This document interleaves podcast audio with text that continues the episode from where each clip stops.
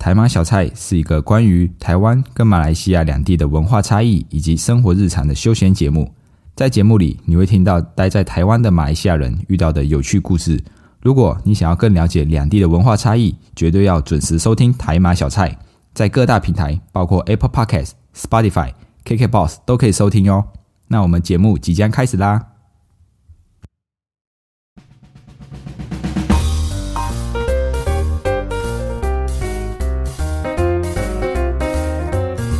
巴卡巴，欢迎回到台马小菜，我是 Dion，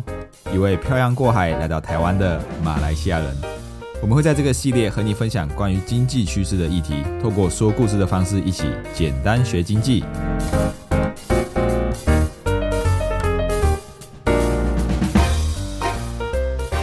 各位听众朋友，大家好，大家好。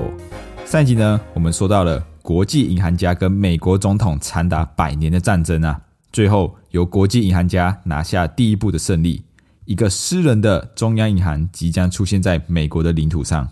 今天呢，这一集就来说一说货币战争的第三个章节，一个私有的中央银行——美联储。我当初呢，就是看了这一个章节之后，才跟我的大学老师争论的。因为我看完之后，我就认定哦，美国的美联储是私人拥有的，而不是政府拥有的。然后就跟老师开始辩论这样子。那这这一点呢，也是这本书最有争议的观点，因为大家普遍都认为哦，美国的美联储是隶属于美国政府的，怎么可能是私人银行家拥有的呢？不可能啊！但是呢，我觉得呃，切入的角度不一样啊，然后就是有争议才会有启发，那有启发的书呢，就是一本好书啊。所以如果不喜欢这个论点的听众呢，可以把这本书当做是小说听听就好。不过，在听完这个小说的论点之后呢，你再把它跟现实做结合，你就会发现，哎，好像又蛮合理的。为什么这些金融危机发生的时候都在这一些时间点？这么多、这么多的巧合，就会让你不经意的联想到，美联储是不是真的是私人银行拥有的？美国中央银行的建立哦，要先从美联储法案开始说起。美国在签署国家银行法之后哦，欧洲国际银行家的下一步就是要在美国推行中央银行制度。也就是美联储法案，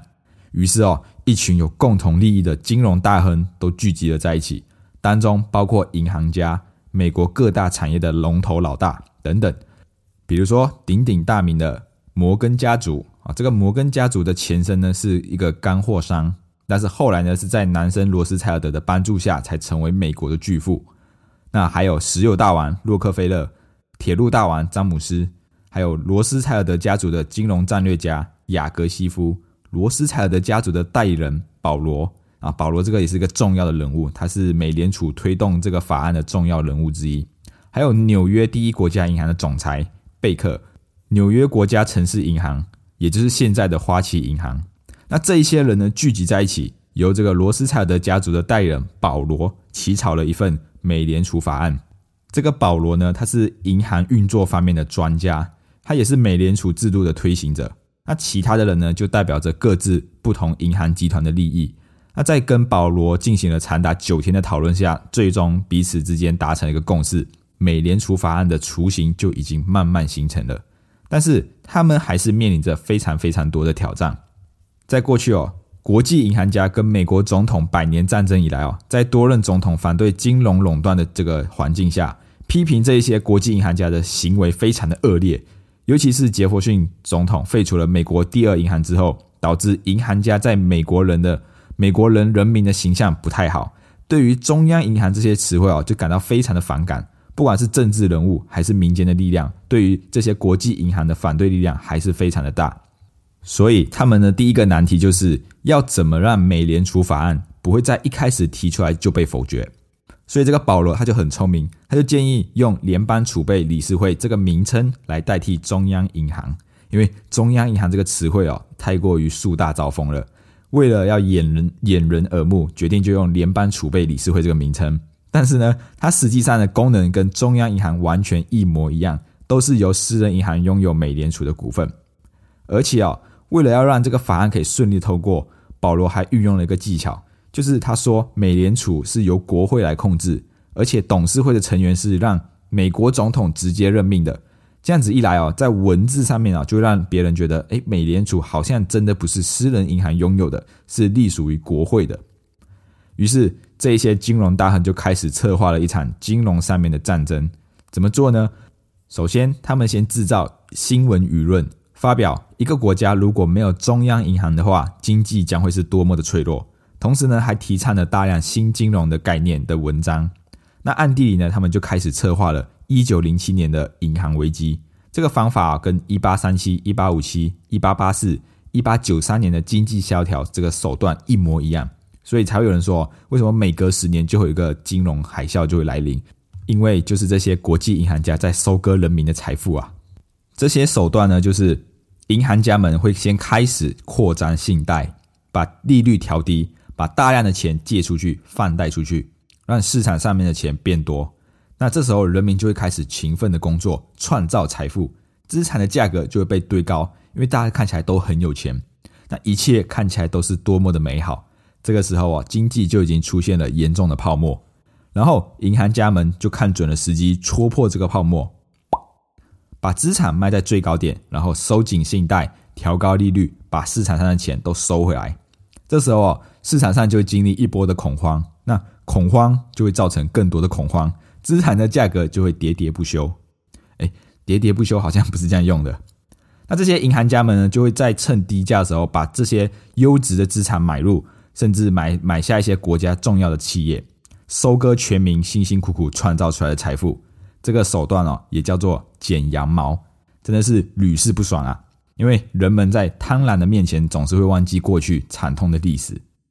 这个啊，跟前年这个台湾很像，很像。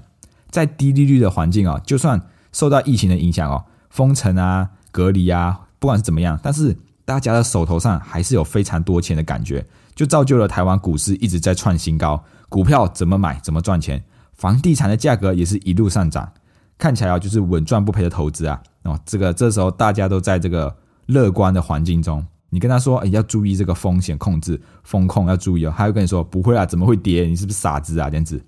所以哦。这个这种手法就是银行家们惯用的剪羊毛。这个整个经济的循环哦，就好像是银行家在鱼池里面养鱼一样。当银行家扩张信用的时候，就是往鱼池里面放水。等到鱼儿长得又肥又大只的时候，就把鱼池里面的水放掉。这时候鱼池里面的鱼呢，就只能眼睁睁的被抓走。只是什么时候放水，只有银行家知道。所以，如果银行家他们建立了一个美联储制度，就可以更精准的掌握放水的时机。完完全全的把经济发展跟这个经济的衰退掌握在手里，所以呢，银行家们他们就制造了一九零七年银行危机。那他们在制造这个银行的危机，其实还有另外一个目的，就是为了要打击中小型的银行，并吞并吞那一些信托投资公司以及一些美国重要的企业。在那个时候啊，信托投资公司呢是一种刚出现的产业，那他们的业务范围比银行还要广泛，他们可以经营很多银行不能经营的业务。而且政府的监管又比较宽松，这一切就导致了信托投资公司呢在市场上面大量的吸收资金，并且投资在高风险的资产上面。当一九零七年银行危机爆发的时候啊，几乎有一半的银行信贷都被这一些打着高利息的信托公司借走了，投资在高风险的资产，那整个金融市场就陷入了投机的氛围里面。所以哦，当银行家开始在收紧银根的时候，把钱收回来的时候，市场上面就开始流传美国第三大信托公司即将要破产的消息。这一个消息哦，瞬间传到整个美国纽约，被吓到的民众开始在信托公司跟银行面前排队，想要把自己的钱赶快领出来，生怕自己的钱拿不回来哦。因为有些钱是也是民众贷款出来，然后投入信托公司的哦，就是开杠杆的意思啊，借钱来投资。同时呢，银行家也叫信托公司赶快把钱还出来。受到这个两面夹击的信托公司哦，不得不向股票市场借钱，但是借款的利息哦，一下子来到一百五十趴的天价。因为在当时候的美国是没有中央银行的，所以没有中央银行为市场注入流动性，那能借钱的地方就是银行跟股票市场。这也是国这个国际银行家的计划之一，让美国的民众看见。一个没有中央银行的美国经济是多么的脆弱。这时候啊，救世主摩根横空出现了，他宣布提供总额两千五百万美元的贷款，然后利息十趴，借给这些信托公司。但是一下子就被借完了，还是没有阻止市场上面的恐慌。最后啊，摩根也开始了他的计划，他他想要收购摩尔莱斯公司，因为这一间公司呢，他拿了田纳西矿产跟制铁公司的股票拿去做抵押，跟银行借了一笔钱出来。然后呢，因为市场的恐慌嘛，所以导致股票价格就下跌。那这一间公司呢，因此也陷入了两千五百万美元的债务危机，快要破产了。因为他把这些股票拿去做抵押，那这些股票价值下跌了，银行就会叫他补钱进来，哦，不然他就要面临这个债务的危机。虽然这间公司哦，它快要破产了，但是呢，他手头上握有田纳西矿业跟制铁公司的大量股票，而这两间公司呢，拥有田纳西州、阿拉巴马州、乔治亚州的矿、铁矿跟煤矿资源，所以如果梅根可以收购他们的产业。将会大大的加强梅根自己在美国的钢铁公司，成为美国钢铁业的垄断地位。最后，这个摩尔斯莱公司呢，他就受不了了破产的风险，就把手上的田纳西矿业跟制铁公司的股票卖给了摩根。摩根以四千五百万美元就吃下了这两间公司的股票，而这两间公司潜在价值至少值十亿美元。至此，摩根就在摩根在美国的这个钢铁业就形成了垄断的地位。垄断了美国百分之九十的石油市场。每一次的金融危机都是一场蓄谋已久的阴谋啊！果然不出国际银行家所料，一九零七年的银行危机啊，大大地震撼了美国社会。民众对于这些信托投资公司非常的愤怒，而且还有对银行倒闭的恐慌，让民众开始思考，开始去反对一切的金融垄断，思考成立中央银行的可能性。于是，在隔年哦，一位议员叫尼尔森议员。他就建立了一个调查委员会来调查这一次银行危机到底是怎么发生的，并且想要提出解决的方案。那由此就带动了美联储系统的建立。这个尼尔森议员哦，他也是罗斯柴尔德家族的人呐。为了让美联储法案可以顺利通过，国际银行家呢准备了两份计划。第一份计划就是由尼尔森发表，它是主要是用来吸引反对派的活力。那共产共和党就是他们的支持者。尼尔森跟国际银行家的关系哦，是人人皆知的事情。那我们先姑且把他们叫做华尔街派。在当时候啊，全美国都普遍非常的强烈反对银行家。那他们所提出来的金融改革计划一定会失败，但是没有关系，因为这个本来就是他们的计划之一。那另外一份计划呢，叫做 B 计划，他们才这个 B 计划才是真正的主攻计划，也就是后来的美联储法案。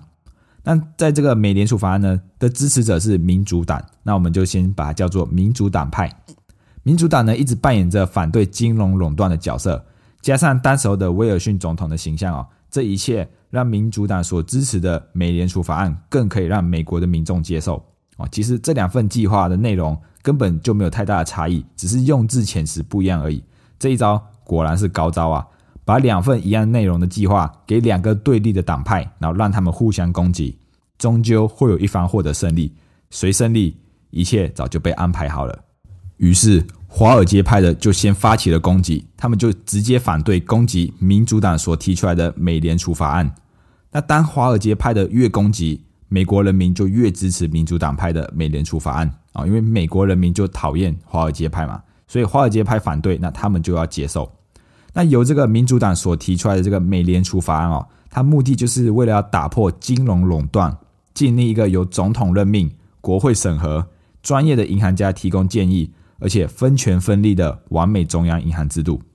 那在这个美联储法案会通过，其实还有另外一个因素，就是一九零七年造成的银行危机。那这件事件啊，让美国的民众意识到，如果发生金融垄断，就是有某几间信托公司或者是某几间银行。大到非常的大，就是已经垄断整个市场了。但只要他们发生倒闭的情况，就会造成非常严重的经济影响哦。所以民众就就是非常的反对金融垄断。那刚好这个美联储在做的事情就是打破金融垄断。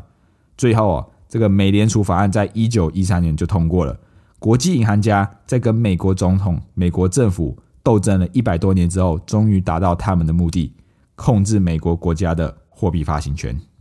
只是大家都还不知道，这两个法案都是由国际银行家所提出来的。所以，究竟是谁拥有美联储呢？这么多年以来哦，谁拥有美联储一直都是一个秘密。一直到一本书《美联储的秘密》的作者哦，他经过半个世纪的这个研究调查，终于找到了美联储银行的职业证照，上面就有清楚记载着美联储银行的股份结构。持有美联储银行股份的人有包括。美国的石油大王洛克菲勒、由雅各西夫带领的库恩雷波公司。那我前面有提到这个雅各西夫呢，他也是罗斯柴尔德家族的金融战略家之一。那由他们两间公司所持有的纽约国家城市银行拥有最多的股份。再来，还有就是由 J.P. 摩根的第一银行拥有。那这两间银行呢，后来合并成现在的花旗银行啊，他们拥有将近四分之一美联储的股份。还有保罗拥有的纽约国家商业银行，那这个保罗的背后也是罗斯柴尔德家族。还有罗斯柴尔德家族代表的汉威诺因银行、大通曼哈顿银行、汉华银行。那这六间银行呢，持有将近百分之五十三比重的股份。他们不仅控制了美国的金融，甚至还控制了整个美国的经济命脉，因为他们涉及的产业包括美国的钢铁业、石油业、铁路、金融等各个重要的领域。听到这里哦，我们原本以为公平、公正、自由的中央银行背后的势力，既然是私人银行家，更可怕的是这件事情知道的人并不是很多，因为真相都被刻意的过滤掉了。就在威尔逊总统去世之前哦，他自己也承认。在美联储上面的处理哦，他自己被欺骗了。当一九一四年美联储正式运作的时候，第一次世界大战就爆发了，又是一个完美的时机巧合。美联储的股东们又要大发一笔战争财了。在听完这些金融危机、金融海啸或者是战争发生的时间点，都跟罗斯柴尔德家族所带领的国际银行家们有着密切的关系。这真的很容易让人家联想到，这些国家的中央银行是不是真的是私人银行拥有的？如果喜欢今天的内容，欢迎动动手指头滑到下方处留言，这样可以让更多人看见我们频道。你们的支持是我们继续创作的动力，谢谢大家，我们下一次见，拜拜。